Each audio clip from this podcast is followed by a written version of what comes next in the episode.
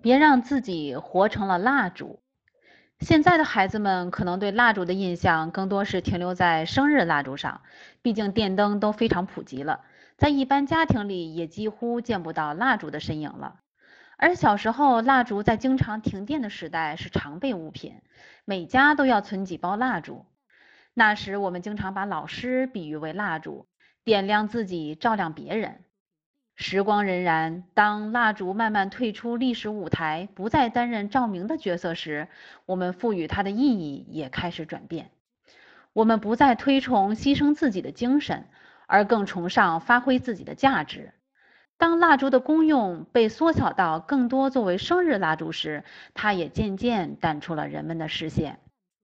小小的蜡烛印证着时代的变迁。作为新生代的我们，如果不能随机应变，恐怕也会落得蜡烛的命运，逐渐被历史尘封。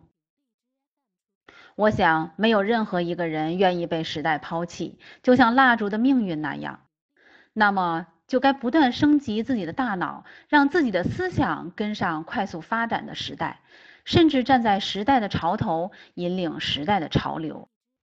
就像逻辑思维的罗振宇、京东的刘强东、阿里的马云、微信的马化腾，他们都是从点蜡烛的时代过来的，却不断自我升级，最终引领了时代。与蜡烛不同，人有自我升级能力，就看你是否愿意。